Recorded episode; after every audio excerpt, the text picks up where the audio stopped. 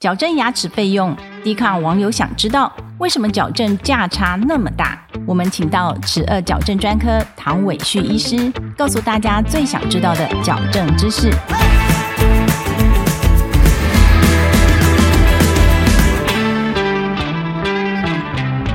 请问唐医师，矫正牙齿费用会包含哪些项目？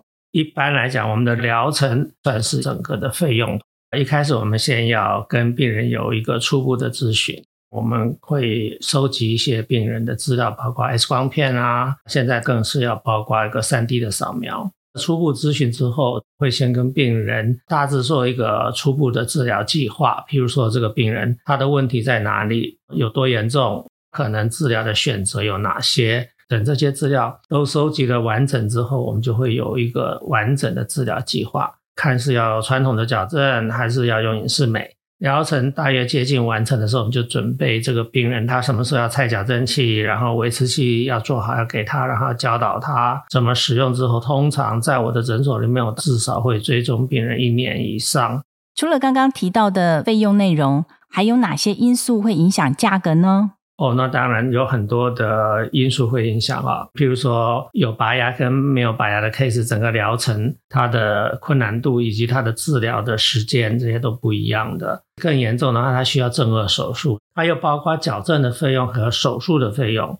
同样一种类型的问题，在一个会生长的病人，或者是一个在成年人身上，它的治疗方式一定不一样。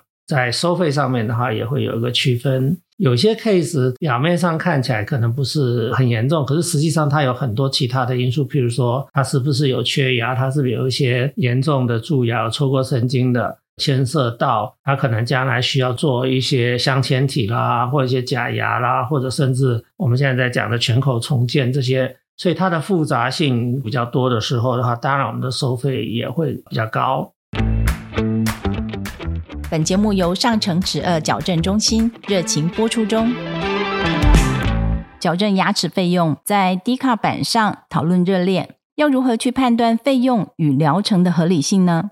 我觉得有一些医师收费的落差可能会蛮大的。这里面的话，当然本身的能力、它的技术还有它使用的材质有很大的关系。我这里必须要强调的一点。这个医师他自己本身的专业，还有他对这个病例的投入，这种无形的付出的话，其实也很难用金额来做衡量。所以我觉得这是病人他自己要感受，他要去了解，他去判断。那我觉得你如果真的很信任这个医生，我相信你也会愿意付出比较高额的费用。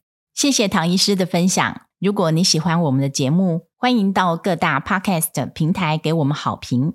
十二矫正。大师讲堂，我们下一集见，拜拜。